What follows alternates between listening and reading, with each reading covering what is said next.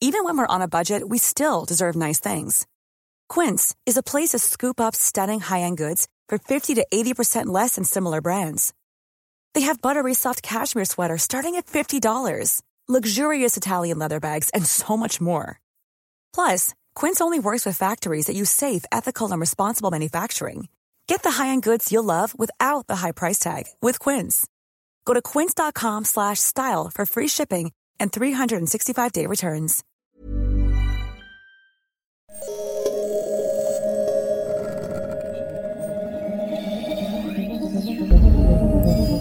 L'âge de pierre ne s'est pas arrêté par manque de pierre.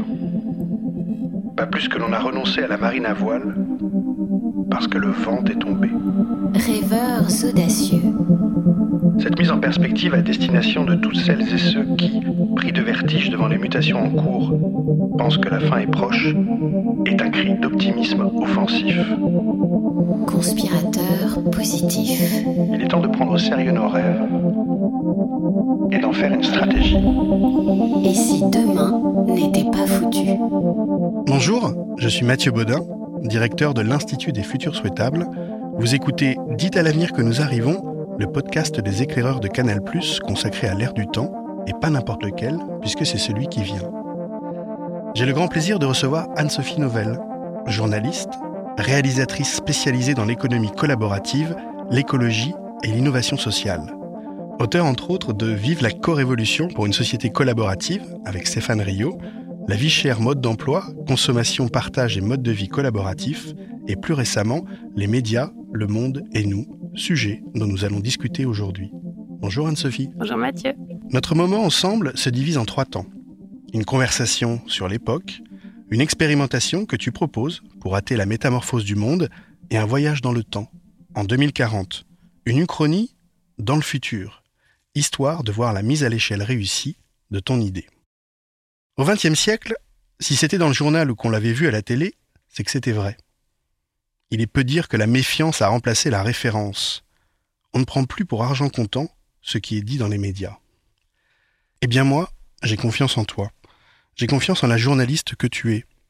J'ai confiance en toi parce que tu t'intéresses à nos problématiques depuis bien longtemps, et que malgré tous les chiffres, toutes les courbes, toutes les tendances qui assombrissent, tu gardes toujours cette petite flamme. J'ai confiance en toi parce que, malgré les difficultés, les journalistes sont menacés ou sont traités de menteurs, malgré le désamour. Le journalisme est une des professions auxquelles on croit le moins, juste en dessous des politiques et juste au-dessus des banquiers. Eh bien toi, tu continues à le voir et plus encore à le vivre comme un des plus beaux métiers du monde. J'ai confiance en toi parce que plus que de mettre ta plume dans la plaie, tu as décidé de mettre ta plume dans l'après.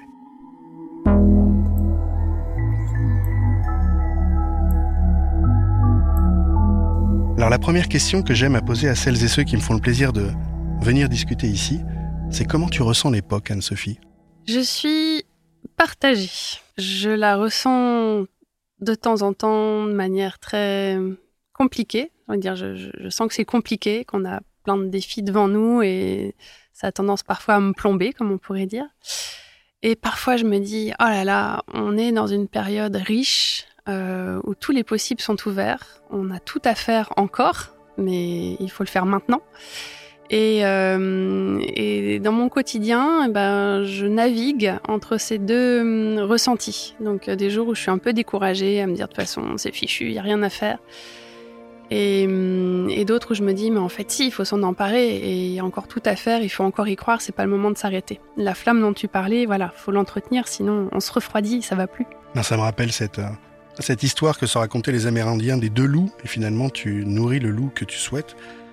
Comment fais-tu pour nourrir justement le loup qui, croit encore? J'apprends de mes précédentes phases de déprime. Je crois que d'une déprime à l'autre, euh, on apprend à se connaître, à, travailler sur soi. Donc c'est un travail forcément euh, assez intime. Euh, voilà, euh, de, comprendre pourquoi est-ce qu'on est affecté par certaines informations, de comprendre pourquoi est-ce qu'on est déçu, euh, pourquoi est-ce que parfois on peut passer d'un état de colère à un état de tristesse, un état de, de, voilà, de, relâchement où on n'a plus forcément envie d'agir. Et, et malgré tout, j'ai toujours de belles idées, de belles rencontres qui me donnent envie de continuer. Donc pour l'instant, je, tiens là-dessus parce que je crois aussi que j'ai fait le choix de vivre de ma passion, de mon envie d'être journaliste pour parler des questions d'écologie. Euh, et que du coup c'est ça qui me guide et, ça reste. Et, je trouve que là on vit une époque en plus que j'ai attendue pendant tellement longtemps. Quand j'ai commencé à être journaliste euh, c'était vraiment pour que ces sujets euh, entrent un peu plus dans, dans, les unes. Euh, et aujourd'hui on a une génération entière qui s'empare de ces questions et qui squeeze même les médias et ça c'était attendu et, et ça me rend vraiment heureuse de voir qu'on a ce mouvement là aujourd'hui. Alors ça pose tout un tas de questions sur la façon dont on mène ces combats mais euh, je me dis, c'est pas maintenant qu'il faut lâcher. Donc tu parles des youtubeuses et des youtubeurs, notamment? Pas que, je pense qu'il y a toute une génération de, jeunes qui, qui, agissent en fait, pas forcément ceux qu'on entend le plus, les, influenceurs forcément qui sont très visibles, euh, mais je pense des, des, personnes qui ont compris, et je parle pas que des jeunes, je pense qu'il y a toute une génération de personnes qui ont récemment pris conscience de la mesure des enjeux, euh, qui sont sur ce petit chemin parfois un peu sinueux, compliqué, euh, fait de cette courbe de deuil dont, dont parlent beaucoup les collapsologistes. Et, euh, et, et, qui aujourd'hui ont envie de, de, changer les choses profondément. Alors on n'est pas légion encore, mais ça commence, les, les, rangs commencent à grossir alors qu'il y a 10-15 ans, c'était un, un, un, doux espoir qu'on essayait de, de dessiner. Euh, et dans les projets que j'ai pu mener, notamment au moment de, de, la COP 21 qui avait eu lieu à Paris en 2015, on, on avait créé un, un QG dans, un hôtel rue de Dunkerque à côté de la, gare du Nord pour être une base de repli pour les négociateurs de la, de la, de la COP 21 qui était au Bourget. Euh, mais c'était un peu l'intention de dire on va créer un lieu, on va pouvoir venir échanger sur les questions de climat, euh, de biodiversité, euh, de changement de monde, mais le rendre euh, voilà plus lisible euh, et sexy d'une certaine manière euh, pour le grand public, pour donner envie, pour pas être juste dans un point levé, mais dans une main ouverte au futur et au possible. Et aujourd'hui, je me dis, bah, cinq ans après, j'ai l'impression que ça a un peu changé, avec des figures qui apparaissent, mais qui derrière elles emmènent des, mouvements. Alors on n'est pas au bout de nos peines. On, a vu, euh, là on enregistre aujourd'hui, mais hier il y avait la notation de la Convention citoyenne pour le climat euh, suite à la façon dont le gouvernement a accueilli leurs mesures. Euh, ça reste encore, très négatif, on va dire, dans, le jugement qu'on peut porter sur les, effets concrets de tout ça. mais c'est justement parce que ça reste encore trop négatif qu'il faut pas lâcher et continuer à, à mener ces, ces, batailles et que chacun à sa place agisse comme il le, comme il le peut. Donc des nouvelles générations de, de productrices et de producteurs de contenu bien consciente de la façon dont notre consommation médiatique évolue, puisque c'est bien de ça dont il s'agit, c'est la consommation médiatique. Mmh. Et ça évolue vite, ça évolue fort et ça évolue profondément. On parle de consommation, mais si on parle de consommation, c'est qu'il y a aussi une production médiatique. Et mmh, en fait, il y a eu plusieurs phases. Il y a eu une phase d'accélération dans la production de contenu médiatique. Et aujourd'hui, je crois qu'on est, euh, comme le dit si bien Yves Citon, dans une phase d'intensification. Donc avec l'arrivée du web dans les années 2000, ça a démultiplié les possibilités en termes de diffusion de l'information. On n'est plus dans l'information du XXe siècle avec des canaux euh, assez figés. Euh, mais au contraire, aujourd'hui, chaque réseau social peut devenir une plateforme sur laquelle on produit de l'information et sur, euh, sur laquelle on consomme forcément de l'information. Et donc, on a euh, aujourd'hui des bouches médiatiques qui se créent tous les jours mais c'est à foison. C'est-à-dire qu'on va faire, euh, voilà, à l'époque, moi je suis arrivée, j'étais blogueuse avant de, de devenir journaliste. Aujourd'hui, on peut faire du podcast, on peut être youtubeur, on peut être sur euh, Twitch, comme le fait Samuel Etienne de manière très intéressante. Euh, ce matin, j'ai découvert euh, Clubhouse, là, le nouveau réseau social à la mode. Enfin, euh, chaque jour peut être euh, voilà un univers euh, de médias qui s'ouvre pour faire de l'information. La question c'est jusqu'à quand allons-nous démultiplier ces, ces, bouches médiatiques? Est-ce que tout le monde est prêt à consommer l'information cette, cette manière-là? Est-ce que ça va pas trop vite pour nous? Est-ce que l'on est fait pour voilà accueillir cette intensification? Euh, et quand on voit le fléau euh, que représentent aujourd'hui euh, les infox, les fake news, le complotisme, j'ai une véritable inquiétude parce que j'ai l'impression que ça foisonne de toutes parts. Alors avec beaucoup de bonnes choses que l'on peut en retirer, mais il y a aussi des effets un peu plus négatifs, ce qui fait qu'on on, on ne sait plus où donner de la tête. Et c'est un petit peu la, voilà, un peu ce qu'on observe aujourd'hui dans, dans, ceux qui au contraire restent sur des réseaux sociaux pendant très longtemps et qui souffrent de ce que j'ai appelé l'infobésité. Euh, D'autres qui, au contraire, euh, ne s'y retrouvant plus, euh, vont tout couper. Et c'est là que je parlais de médianorexie. Mais il y a tous ceux qui essayent de consommer tant bien que mal, de s'informer en allant sur un réseau social, sur un média, etc., qui picorent à droite à gauche. qui essayent de se nourrir un peu correctement, mais qui bien souvent en ressortent avec une énorme crise de foi. Euh, et, je pense qu'on a là un vrai problème de société parce que les espaces de débat euh, où on peut controverser, et je sais que ça t'est cher, euh, de manière apaisée, en prenant de la hauteur, intelligente, ben pour moi, parfois, j'ai l'impression que chacun va prendre la parole derrière son écran, son micro, exprimer sa colère, se faire entendre, c'est à qui criera le plus fort. Et le débat se construit de cette manière-là aujourd'hui. Et, parfois, c'est un peu cet effet de cours de récré. Euh, qui me qui m'inquiète et je sais pas où on va. Des fois, je me dis, ça serait bien de, je sais pas s'il faut créer de nouveaux médias ou si on crée de nouveaux médias, il faut vraiment qu'ils aient une valeur ajoutée euh, et qu'ils se différencient vraiment du reste pour euh, apporter quelque chose qui fasse du bien à la société. Euh, sachant que bah, on est aussi des humains avec nos propres biais cognitifs et que euh, aujourd'hui, quand on va lire ou écouter quelque chose, ou, on, va le faire dans un premier temps pour renforcer ses croyances. On va, voilà. Et comme on a un menu à la carte, c'est un peu comme au restaurant chinois, hein, c'est Eric Fotorino qui l'explique bien. Vous avez une, carte qui est énorme et vous pouvez choisir euh, une tonne de plats différents. Euh, on va plus regarder le menu qui était proposé euh, à 10,50 euros entrée plat dessert. Aujourd'hui, on peut aller picorer et qu'est-ce qu'on va manger au final et comment est-ce qu'on va peut-être parler de la même chose alors qu'on ne peut plus s'entendre en fait dans cette cacophonie. C'est des questions, j'ai pas de réponse.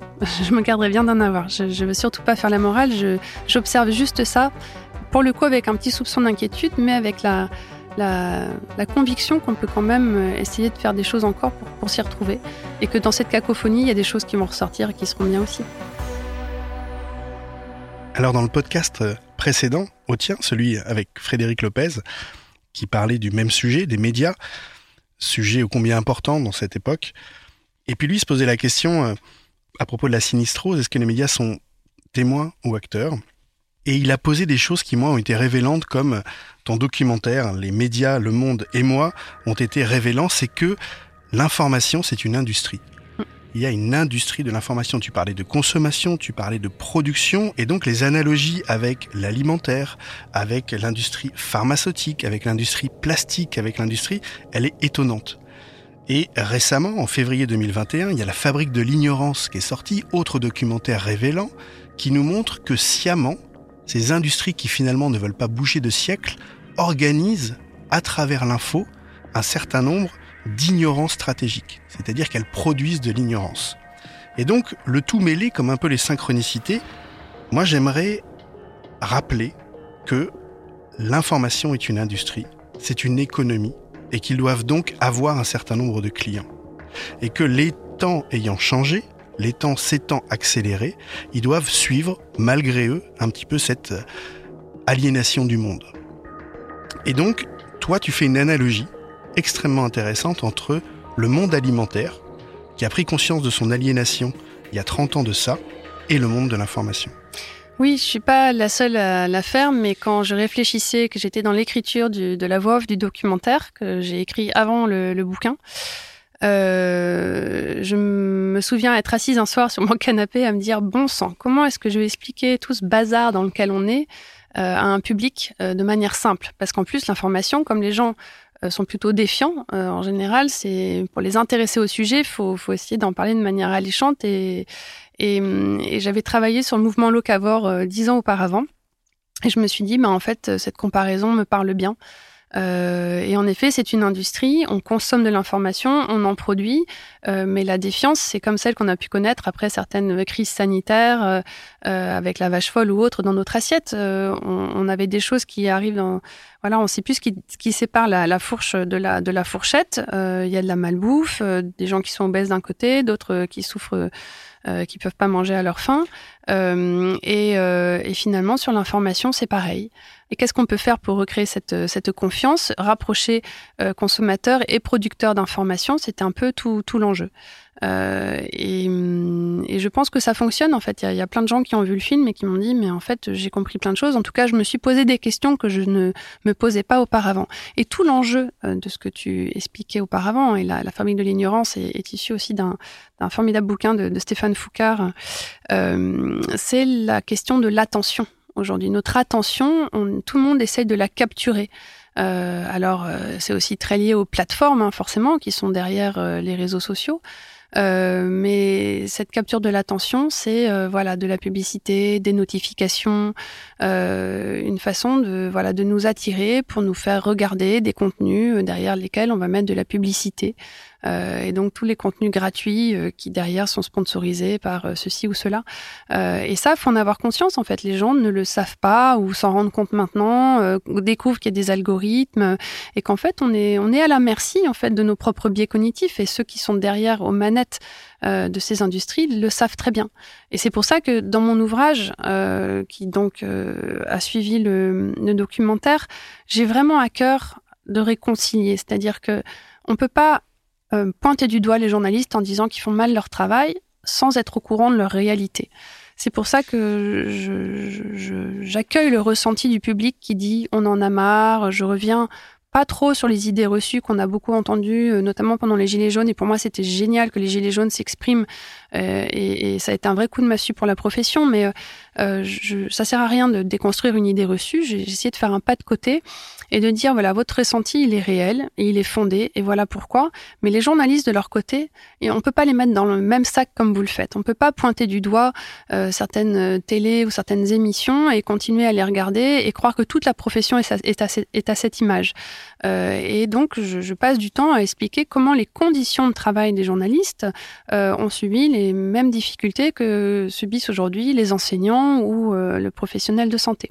Et donc, euh, à partir de là, qu'est-ce qu'on fait? Si cette industrie-là a créé une détresse dans la profession journalistique pour essayer d'améliorer les choses. Et c'était tout l'enjeu de mon travail que d'essayer de montrer qu'il y a plein de chemins de fer, F-A-I-R-E, cette fois-ci, euh, à développer pour améliorer la relation médiatique.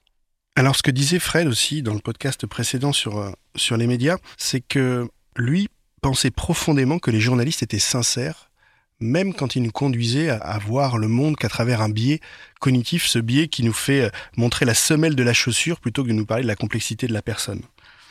L'autre chose, il a vraiment bien dit, c'est que l'économie industrielle de l'information, elle nous conduit aussi elle, à maltraiter finalement cette information, puisque l'accélération technologique fait que on doit capter cette euh, économie de l'attention, ce temps de cerveau euh, disponible, ce qui fait que les rédactions, elles ont moins de temps, et en plus, elles ont moins d'argent parce que la publicité est plus le modèle qui va bien dans le 21e siècle, un peu différent.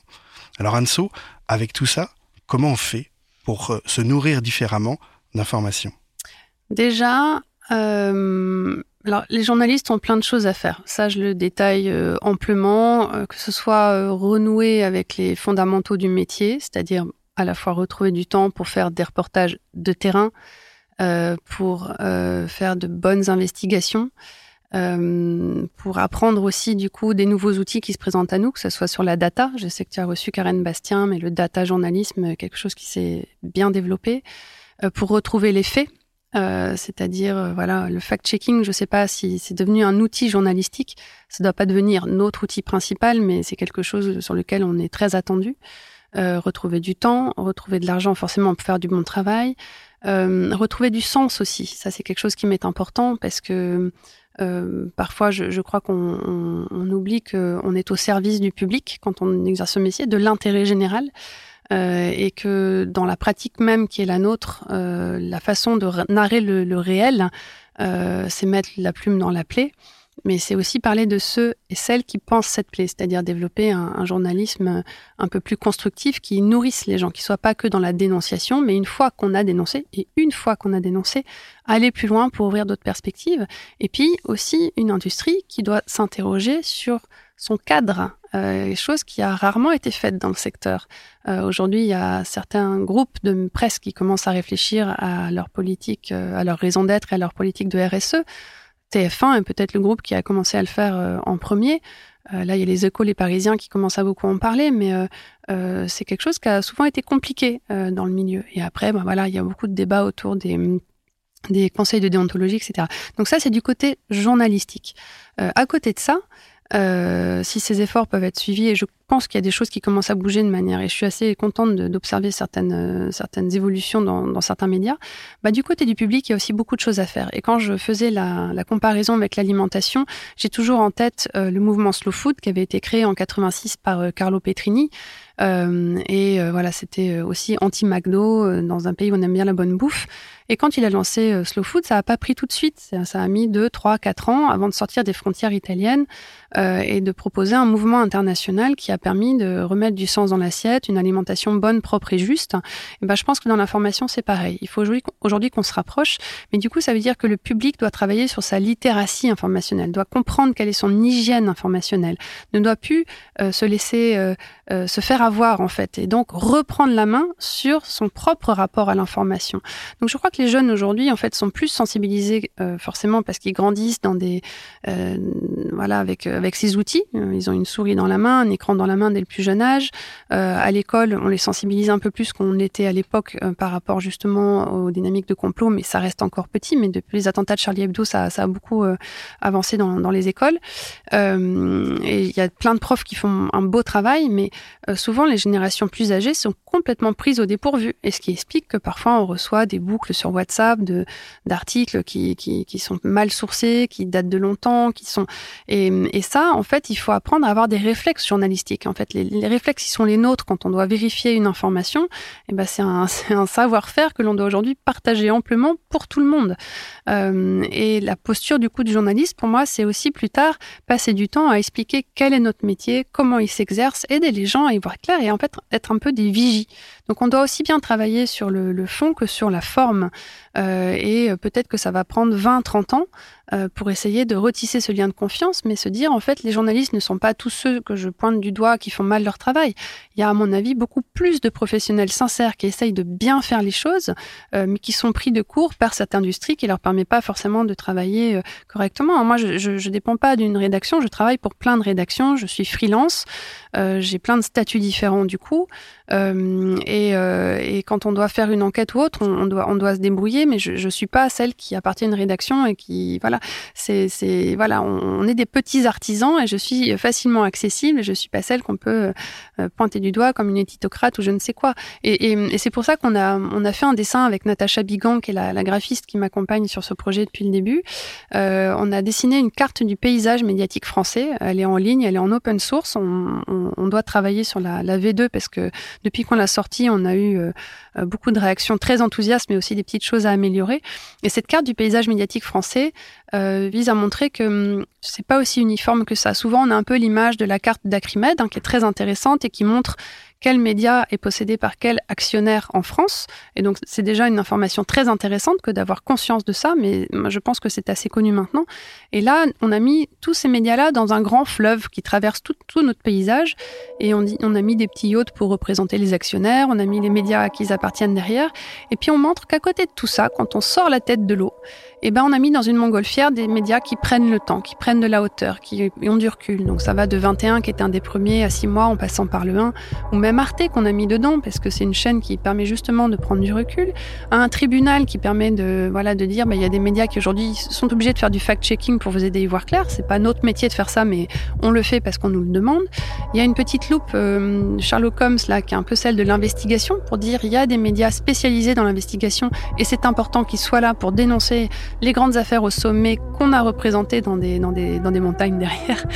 On a mis un tas de fumier avec euh, bon, plein de médias qui pour moi valent pas grand chose et que j'ai mis un peu dans, dans ce, dans ce tas-là.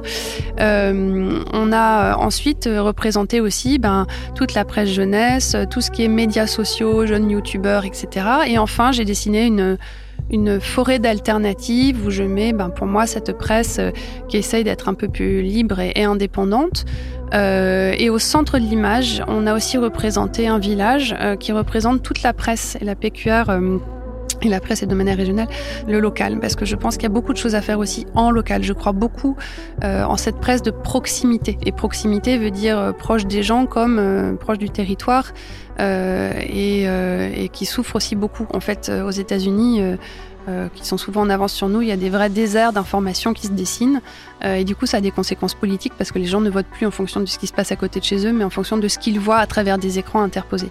Et c'est pour ça que je suis assez inquiète en fait. Euh, moi, j'étais venue dans cette enquête pour m'intéresser au traitement médiatique des questions d'écologie et j'en suis ressortie avec une vraie vision de l'écologie des médias. Et, euh, et maintenant, je, vois bien les mécanismes qui se mettent en œuvre. Et euh, pour se faire entendre, euh, voilà, entre les influenceurs, les journalistes, les médias, les, ces, ces bouches médiatiques qui se multiplient, il y a, y, y a, plein de choses à raconter, plein de mécanismes qui se mettent en place. Et il faut vraiment en avoir conscience. En avoir conscience, c'est comme quand on commence à avoir conscience des problématiques écologiques. On peut plus faire semblant de pas savoir. Et ben sur l'information, c'est pareil. Alors c'est difficile d'intéresser les gens à ça comme ça, mais je pense qu'on y vient. Il y a des documentaires sur Netflix qui sont très bien faits pour euh, aussi sensibiliser. Il y a plein de journalistes qui se mobilisent, mais il faut encore aller plus loin. Et d'où mon idée de dire un jour, il faudrait qu'on soit tous un peu coach informationnel quand on est journaliste, qu'on passe une partie de notre temps à être avec le public pour leur expliquer, pour répondre à leurs questions. Et comme je le fais dans le film, en fait, aller sur les marchés, c'est un premier pas, mais il y en aura sans doute d'autres. Euh, mais c'est quelque chose qui, qui me lâche pas. Et j'ai commencé cette année d'ailleurs à intervenir dans, des classes de primaire. Euh, je, forme aussi en école de journalisme euh, parce que je, prends ce rôle très au sérieux et c'est important de, de, bien sensibiliser tout le monde à tout ça.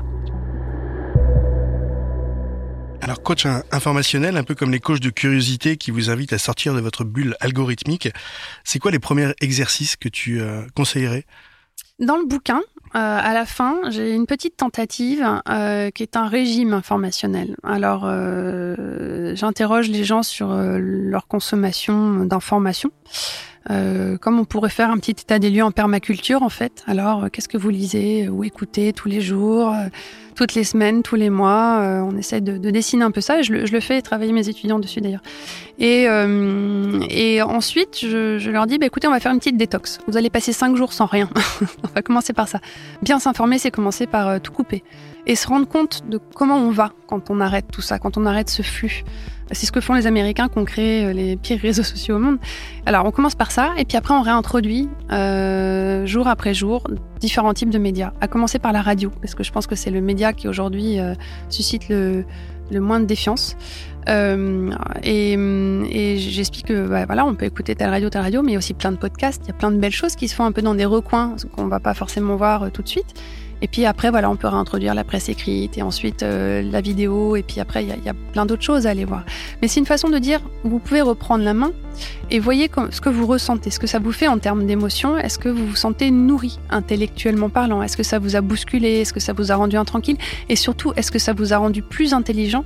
Est-ce que ça vous donne envie de vous impliquer et de reprendre part dans le débat public et dans la vie de société? Parce que des médias qui ne sont là que pour attiser les haines, les polémiques, euh, les bagarres, euh, comme on a pu voir encore la semaine dernière sur les, questions de, repas végétariens ou autres, c'est tout le temps comme ça. Euh, je, pense qu'on en ressort rincé et ça, ça mène pas bien loin en fait. Et aujourd'hui, vu le siècle euh, qui nous attend. On, on a besoin d'autre chose, de véritablement euh, euh, pouvoir avoir des espaces de débat, de médias médiateurs qui nous aident à agir ensemble de concert et à s'entendre sur la suite. En termes d'état des lieux de permaculture, la tienne en l'occurrence, Anne-Sophie, quels sont les médias qui t'inspirent et à lesquels toi tu as confiance? Il y en a plein. Alors il y a des médias traditionnels connus de tous. Je lis quotidiennement Le Monde, La Croix, Libération. Euh, je regarde beaucoup les réseaux sociaux pour euh, voilà, j'ai des influenceurs ou des, journalistes que je suis et ça me permet de m'informer comme ça un peu au fil de l'eau quand j'ai cinq minutes, mais j'y passe pas ma journée. Euh, et j'ai aussi un outil de veille depuis longtemps que je me suis constitué, que j'ai classifié par source d'information et qui me permet voilà, de suivre l'actualité de cette manière-là. Et après, quand je repère quelque chose, je prends le temps d'aller regarder en replay un documentaire, euh, d'écouter pas mal de podcasts aussi. Beaucoup la radio. Je commence ma journée en radio. Euh, voilà, on va dire que c'est des médias de gauche, sans doute, mais pour moi, ce sont des bonnes sources d'informations qui ne m'empêchent pas d'aller voir ailleurs quand j'ai envie. Mais je fais confiance en ces médias-là. Euh, je suis abonnée en ces médias-là. Je les soutiens financièrement. Je peux me le permettre, ce qui n'est pas le cas de tout le monde. Et, et ça, c'est un vrai souci. On n'a pas eu le temps d'en parler, mais euh, cette question de voilà comment soutenir un média aujourd'hui. Et puis il y a des belles choses qui arrivent en ce moment. Euh, alors bon, il y a ceux pour lesquels je travaille, auxquels je suis très fière de travailler, mais euh, là je vois de Denis Robert qui vient de lancer euh, Blast. Euh, il est en train de faire une super campagne de crowdfunding. Et ben Je trouve que ça m'a l'air bien ce qu'ils annoncent. Et s'ils arrivent à, voilà, si le challenge est réussi, je, pense qu'on peut avoir des, petites surprises de ce côté-là, parce que son équipe, ce sont des très bons journalistes. L'intention euh, ce qu'ils ont mis dans leur ADN m'a l'air assez intéressant, et moi je m'y reconnais totalement. Euh, donc euh, voilà, je, pense que voilà cette période va nous faire émerger pas mal de choses intéressantes. Mais s'ils arrivent à nous faire une web télé euh, aussi engagée qu'ils le disent, euh, voilà. Il n'y en a pas parlé d'engagement, mais pour moi on peut aussi en parler. L'engagement n'est pas du militantisme, mais c'est aussi à la base du pacte de confiance qu'on doit recréer. S'engager autour de certaines valeurs, tenir ses engagements, engager une conversation, être à l'écoute. Voilà, au moins on sait où on met les pieds. On arrête de dire qu'on est euh, forcément objectif, on, a le droit d'être subjectif, mais on a le droit aussi de faire notre travail en neutralité du mieux qu'on peut, mais on, est aussi des êtres humains, nous les journalistes, et on a le droit d'expliquer comment un reportage ou une investigation nous laisse intranquille, euh, comment est-ce qu'on a évolué aussi comme ça, et je pense qu'en étant transparent dans la façon dont on travaille, transparent quant à nos émotions et à ce qu'on peut ressentir, à ce qu'on peut penser, euh, bah, c'est aussi une, facteur de, c'est une garantie pour le public en fait de savoir qui s'adresse à eux, comment ils le font, comment ils font leur travail et, rentrer dans cette fabrique en fait de l'information euh, pour moi est crucial aujourd'hui également. Alors moi pour m'informer j'ai pris un, un, conseil que m'avait donné Joël de René il y a très longtemps au début de Twitter il suivait 72 personnes, parce qu'il avait calculé que c'était le nombre maximum d'attention qu'il pouvait donner aux, gens. Et depuis, moi, j'ai toujours fait ça. Je suis des, des, individus, des personnes, des pensées. Quel que soit le support sur lequel ils produisent, je les suivrai. Et donc, par exemple, je suis Cynthia Fleury sur les questions de démocratie et les questions de soins, comme je suis euh, Nils Asiosmanov du Cube sur les questions euh, de rapport humanité-machine, parce que j'ai confiance dans le fait qu'ils ne vont pas rajouter au bruit. Et donc, quand ils vont mettre quelque chose, c'est un cadeau qu'ils font à autrui. Alors, on n'en a pas parlé, c'est bien le moment puisqu'on a dit que c'était une économie, on a dit qu'il y avait de la production, de la consommation, de la malbouffe, de la, de la junk, euh, euh, junk information, même, euh, trop grasse, trop sucrée, ou alors, que sais-je, mal transformée. Eh bien, Fred, là encore, nous l'a, nous l'a dit, il va peut-être falloir prendre la décision individuelle de payer pour réavoir des médias. Mais oui, l'information a une valeur et donc elle a un coût. Quand on parlait de l'arrivée d'Internet tout à l'heure dans les années 2000, c'est aussi l'arrivée des gratuits. Ça a été concomitant cette arrivée-là. Euh, et donc, on, a appris à ne plus payer l'information. Et puis, en parallèle, on a eu d'autres sollicitations, les abonnements pour le téléphone, pour Internet, aujourd'hui pour les, plateformes de streaming euh, documentaire, euh, musical. donc, la part du budget qu'on pouvait allouer pour acheter de l'information, bah, vu que tout est disponible à côté gratuitement, pourquoi est-ce que je vais payer? Euh, forcément, les, gens estiment que ça n'a plus de valeur. Euh, et c'est pour ça que c'est un acte politique, en fait, d'acheter de la presse, de la partager. Euh, moi, quand on me demande un article, si je suis abonné, je, transforme l'article en PDF et je l'offre volontiers. C'est pas, pas le souci. Mais croire que on peut tout partager comme ça publiquement et que ça n'a pas de valeur, c'est un, un souci. Mais en effet, dans le pacte de confiance, il faut que les gens disent je mets de l'argent. Et on le voit, il y a des campagnes de crowdfunding maintenant qui commencent à se faire. On lance les médias avec la campagne de crowdfunding. C'est un bon moyen, un, de tester son idée, deux, de voir si elle fonctionne, trois, de constituer euh, une communauté. Euh, et ensuite de faciliter l'abonnement. Mais c'est pas facile en fait à faire. Mais euh, il est certain que créer de la bonne information, c'est un gros budget. Mediapart, qui aujourd'hui est le média le plus indépendant de France, avec une communauté de plus de 100 000 abonnés, quand ils se sont lancés, avaient déjà un beau pactole de départ. Blast, c'est ça qui m'intéresse, c'est qu'aujourd'hui, ils ont déjà dépassé les 600 000 euros. Je sais pas à combien ils en sont aujourd'hui, mais c'est déjà une belle somme pour lancer un média. Alors certes, c'est audiovisuel, mais donc il y a plus de moyens que pour Mediapart au départ, mais, euh, mais euh, il faut une bonne mise de départ.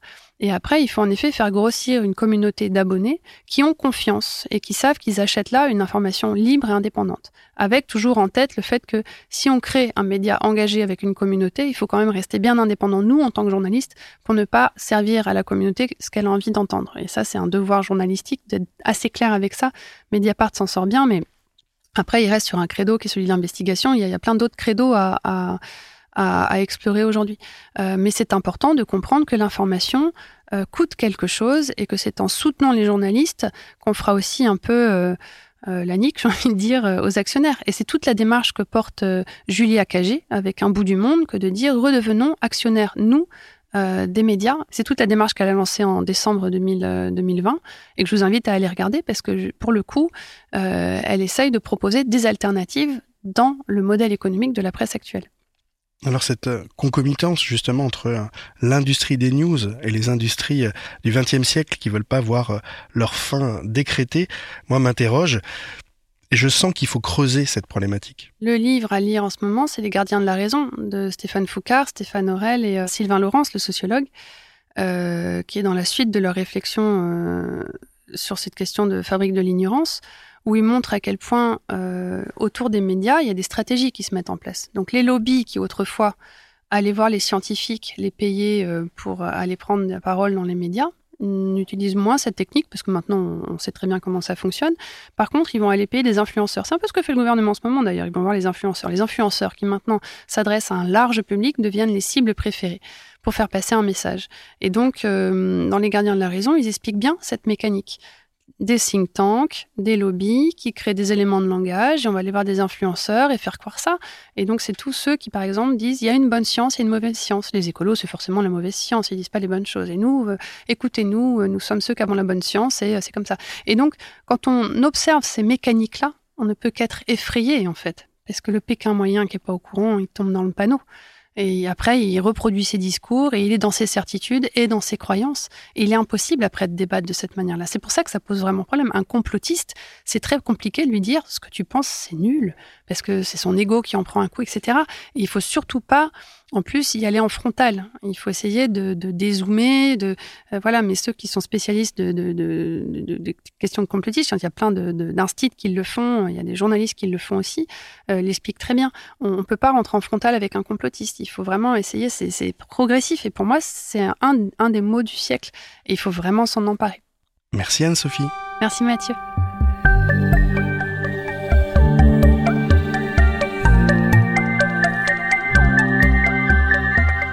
Je vous propose de prendre une grande inspiration. Je vous propose un voyage dans le temps. Et de dépasser le temps d'une expérience de pensée le c'est impossible par c'est fait, et voilà ce que ça a changé. 22 août 2040. Je te retrouve dans ces arbres où ta maison a patiemment poussé, dans cet entre-deux-mers où ta famille a décidé de s'épanouir. Même si depuis les élections de 2021, la Nouvelle-Aquitaine est devenue la première région en transition du continent européen, tu n'as jamais regretté d'avoir quitté Bordeaux et le masque à purificateur d'air que parfois on doit encore y porter par tant de mauvaises particules. C'est que malgré toutes nos avancées, l'industrie et son déni stratégique est tenace. Tu partageais déjà ces inquiétudes lors de la grande crise de confiance des années 2010-2020, le Brexit, l'élection de Trump, la contagion des fake news à grande échelle et cette expression fait alternatif qui consacra le paroxysme du problème auquel tu as voué ta vie, le rétablissement de la confiance entre le public et les journalistes. La pandémie de Covid-19 marqua un tournant. Les gens confinés chez eux se sont retrouvés avec du temps et des écrans pour seule fenêtre sur le monde. Subi ou choisi, cette grande pause a permis de faire l'inventaire de l'essentiel, et avec lui, l'importance de bien s'informer. Nombreux sont celles et ceux qui, dans ce moment particulier, se sont réabonnés à des médias, acceptant l'idée de payer pour des informations de qualité. Cela fut un peu comme le slow food, qui avait mis près de 20 ans à émerger avant de se répandre comme une évidence. C'est à cette époque que de jeunes journalistes sont engagés pour faire bouger les lignes, montrer que l'information incluait tout autant de reporter l'actualité, d'expliquer le monde tel qu'il était, que d'éclairer celui qui arrivait. Les médias classiques s'y sont mis aussi, cherchant à comprendre cet afflux de nouveaux consommateurs et surtout comment répondre à leurs besoins. Et là où très peu s'étaient mobilisés auparavant sur des thématiques comme le climat, nous avons vu apparaître une vraie prise de conscience de leur part, captant leur rôle qu'ils pouvaient jouer sur ces problématiques, mettant leur puissance au service d'un horizon. Je me souviens de ta drôle de brigade, c'était en 2022, non?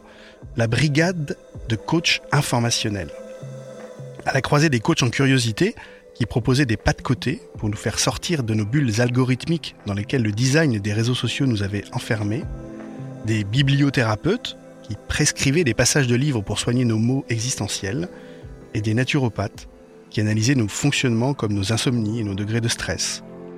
Ces coachs conseiller des régimes informationnels pour bien se nourrir. Et l'idée prit.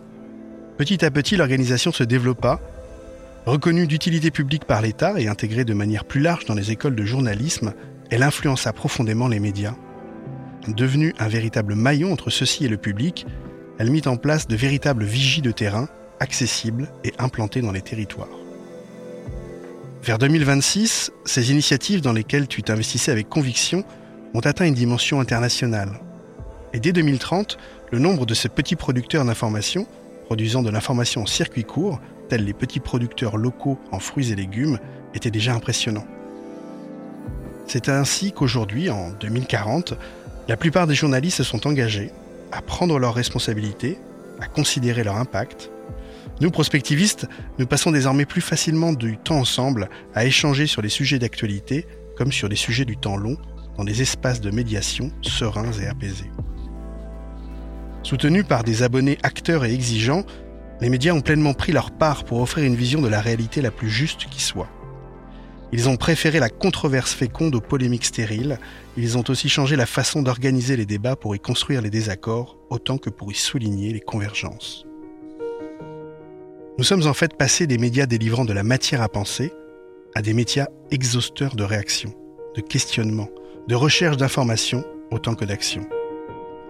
Cela permet d'avoir aujourd'hui un fonctionnement démocratique en meilleure santé. Le lien humain a été primordial dans toute cette évolution. Accompagner les journalistes acceptant de mieux écouter le public, de ne pas tout savoir, d'éviter la gouroutisation qui en tentait certains, des professionnels sincères, des raconteurs concernés, des chercheurs alertant sur les dégâts de la malinformation. Les mauvaises nouvelles encore, bien sûr, le monde ne s'est pas arrêté d'en produire, mais désormais le même soin à parler des initiatives constructives de toutes celles et ceux qui œuvrent pour changer l'inéluctable.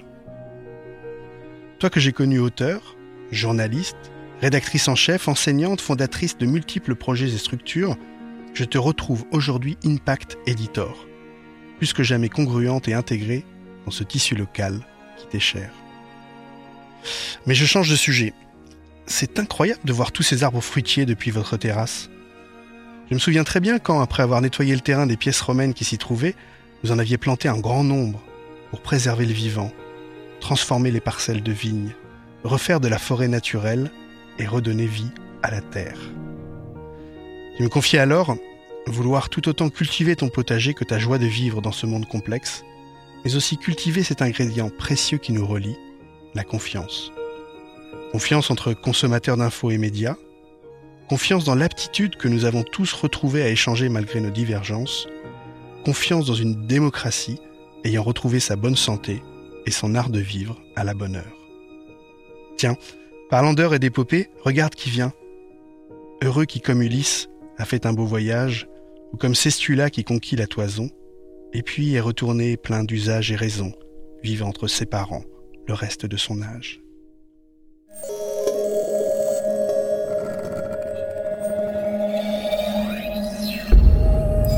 Merci beaucoup d'avoir écouté ce podcast. Merci à l'équipe technique, à Carole Babin-Chevet, ma co-autrice des Uchronies, et à l'équipe de CQFD.io. Si vous voulez en savoir plus sur le monde de demain et les initiatives à l'œuvre ici et maintenant, rendez-vous sur le site des éclaireurs de Canal+. On se retrouve très vite pour un nouvel épisode, et si vous voulez partager ce moment avec nous, n'hésitez pas à vous abonner. À très bientôt